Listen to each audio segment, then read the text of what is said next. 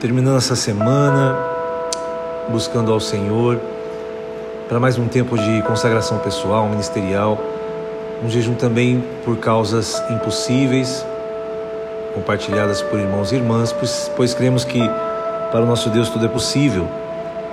Já são muitos os testemunhos deste tempo semanal de oração, porque Deus ouve o nosso clamor.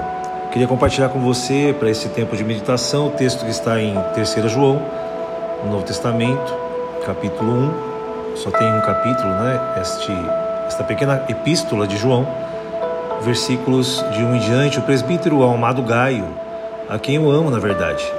Amado, acima de tudo, faço votos por tua prosperidade e saúde, assim como é próspera a tua alma. João é chamado de o íntimo do Senhor Jesus tinha doze discípulos, para alguns momentos ele levava Pedro, Tiago e João, e para outros ele levava apenas João, um jovem que ele cuidava, e aquele jovem que reclinava sobre os ombros de Jesus a sua cabeça, o discípulo que antes de Jesus morrer na cruz, ele olha para Maria e diz: Este é o seu filho. Olha olha para João e diz: Esta é a tua mãe. Jesus escolhe esse jovem porque esta carta, essas três cartas chamadas as Epístolas do Amor, foram escritas por ele no final do primeiro século, quase que 70 anos depois é, da morte e ressurreição de Cristo. E ele escreve essa carta para Gaio, um amigo querido, a quem ele tem um amor fraternal, e ele diz: Amado, acima de tudo eu faço votos por tua prosperidade e saúde nosso desejo é, e fazer votos é um, expressar um desejo, assim como um noivo faz um voto para a sua amada esposa e a sua noiva faz um voto para o seu amado esposo, desejando aquilo que irão realizar para o resto de suas vidas. O desejo de João era que Gaio tivesse prosperidade e saúde, mas ele continua dizendo que ele gostaria que ele tivesse tanta prosperidade e saúde assim como próspera é a alma dele. Meus irmãos, nossa alma é, precisa ser uma alma próspera. E prosperidade não é apenas dinheiro.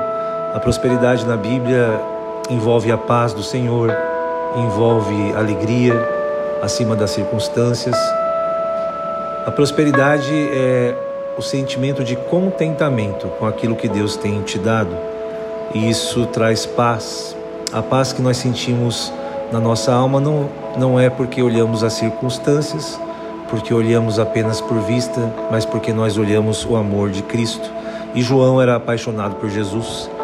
E ele dizia que Gaio tinha uma alma feliz.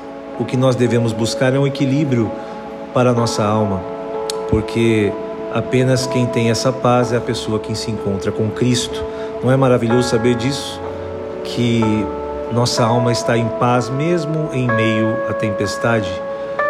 E era esse mesmo Jesus que, enquanto os discípulos desesperados, e João era um deles, achavam que iriam perecer em meio à tempestade no mar da Galileia, Jesus era aquele que estava dormindo com sua alma próspera.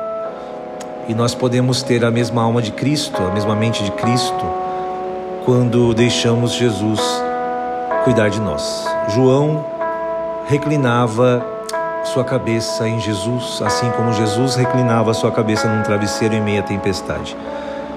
Minha oração para que você tenha em meio às lutas da vida, em, meia, em meio às intempéries da vida que todos nós sofremos, eu espero que você encontre um travesseiro seguro nos ombros de Jesus.